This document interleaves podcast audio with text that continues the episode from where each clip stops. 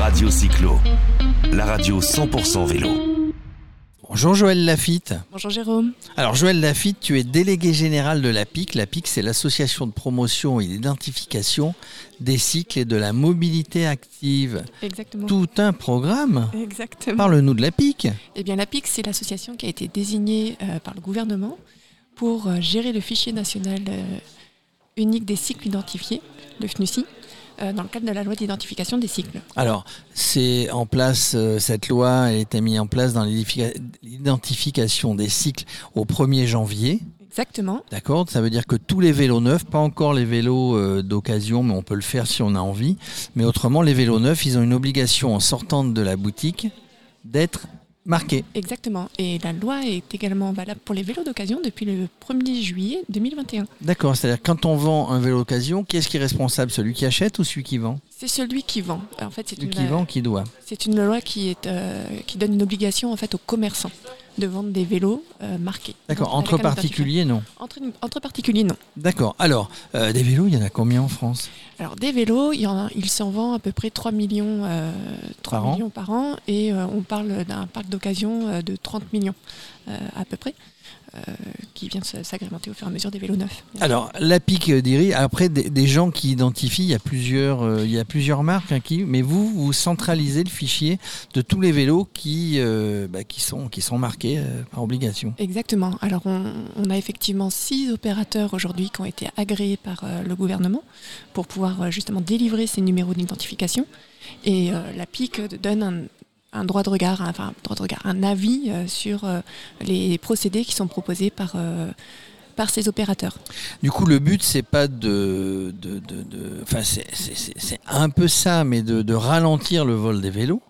Mais c'est surtout de, de, de les retrouver si jamais, euh, si jamais les vélos doivent être revendus. C'est ça. Alors, on a effectivement euh, la, volonté de lutter contre le vol et le recel, mais euh, l'identifiant, il est surtout pour pouvoir restituer le vélo lorsqu'il est retrouvé. À son, euh, à son, propriétaire.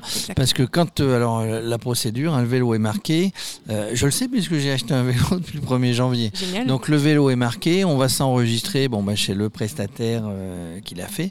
Et après, donc ça part dans le fichier central. Demain, on me vole mon vélo. J'ai plus qu'à aller sur le site, sur le fichier central ou sur le fichier de, de- du prestataire qui a marqué mon vélo. Et je note que mon vélo est volé. Et à partir de là, tout se met en...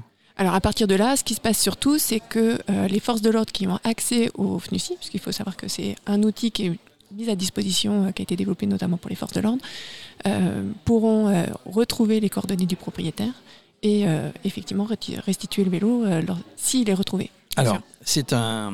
S'il est retrouvé, évidemment. C'est un vrai fléau, le vol des vélos.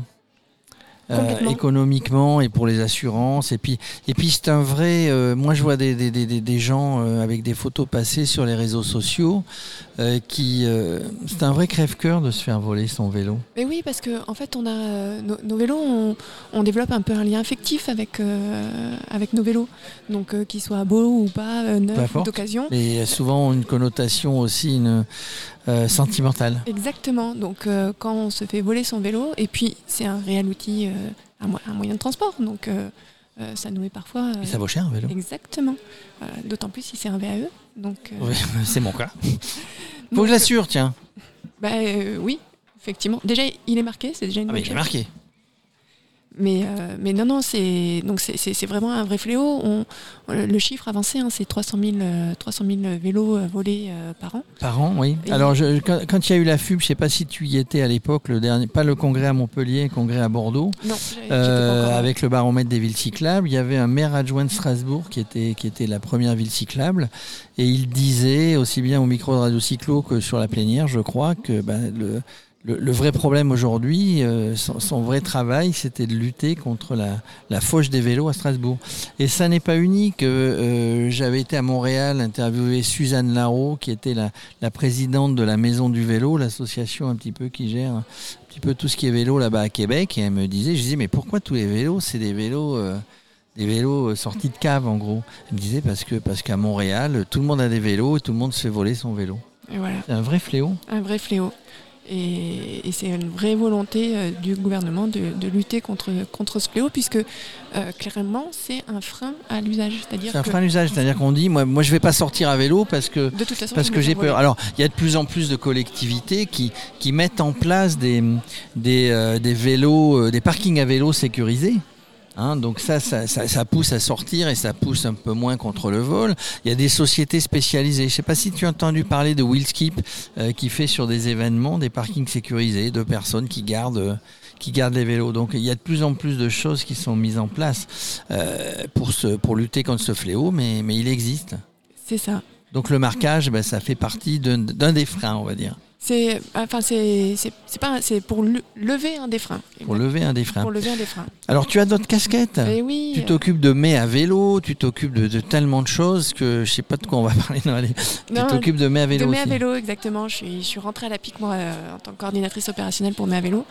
Euh, mai à vélo c'est un, un, beau collectif de 13 institutions.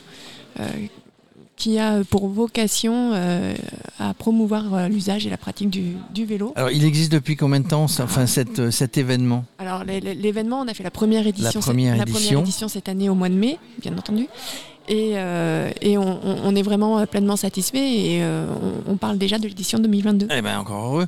toi, tu coordonnes tout ça. Il y a 13, euh, tu disais qu'il y avait 13 organisations. Il y a la FF, Vélo, il y, a, il, y a, la FUB, il y a Vélo et Territoire. Il y a qui encore? Alors, déjà, il faut, on va, peut-être en oublier. Hein, j'espère pas parce que ce, serait dommage.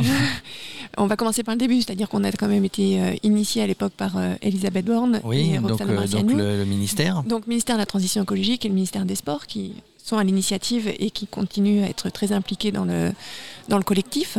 Euh, on a tu as cité la FUB, bien sûr, euh, les usagers. On a cité la Fédération française de cyclotourisme.